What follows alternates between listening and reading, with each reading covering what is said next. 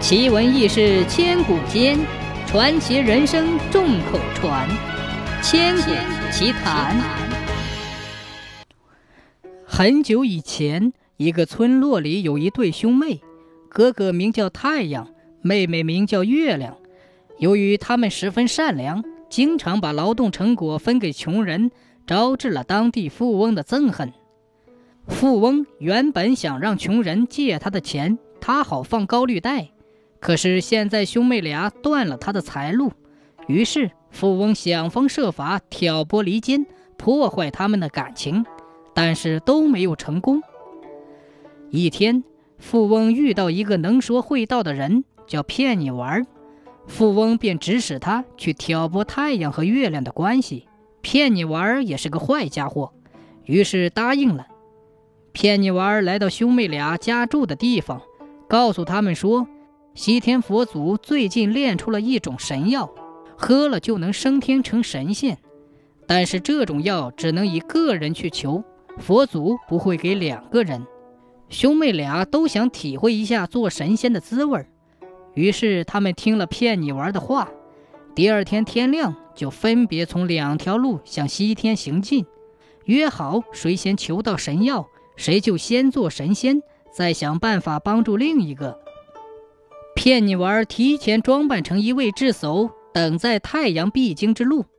太阳急匆匆地走来，骗你玩迎上去吓唬他说：“前途充满艰难险阻，劝他不要去。”太阳听了，丝毫不动心，坚定地继续向西走去。骗你玩见太阳不上当，第二天又化妆成一位看上去仙风道骨的老爷爷，追上太阳，劝说他不要上西天。太阳见又有人劝他，脚步便慢下来，但是他没有停止，依然向西方走去。骗你玩见时机已到。又在第三天化妆成一位老奶奶，再次劝说太阳。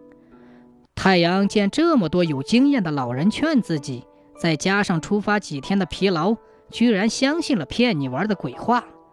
但是他又不想轻易放弃升天的机会。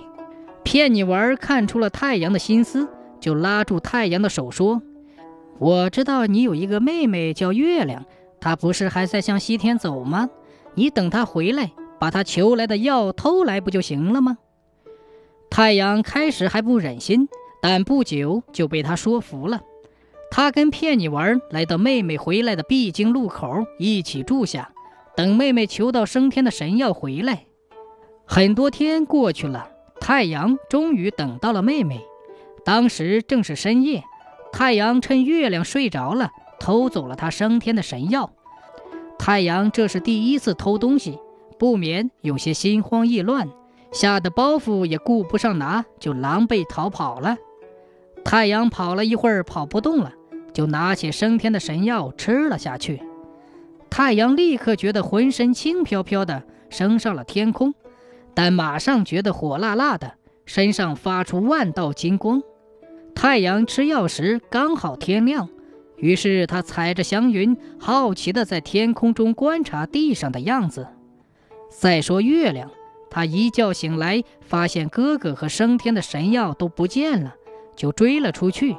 太阳看到这一情景，觉得羞愧，可是没有办法，就指点月亮再到西天佛祖那里想办法。月亮只好哭着喊着，再次千辛万苦地走向西天。他的遭遇打动了佛祖，佛祖把他从地上拖到天空，由白云送到太阳身边。告诉太阳，全身发烫是对他的惩罚。月亮心疼哥哥，回到佛祖那里祈求佛祖给他解药，让哥哥摆脱痛苦。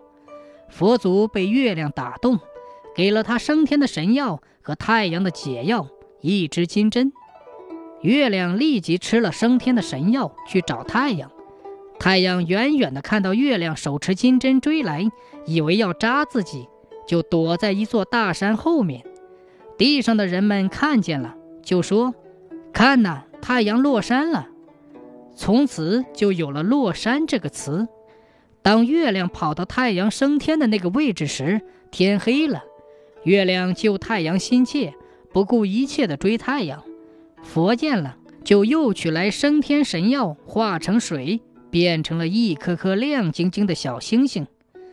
小星星们提着灯笼走到月亮身旁，给它照明。从此，天上就有了太阳、星星和月亮。就这样，日复一日，年复一年，月亮和太阳在不停的捉迷藏。不过，兄妹俩也有见面的时候，那就是人们说的日食。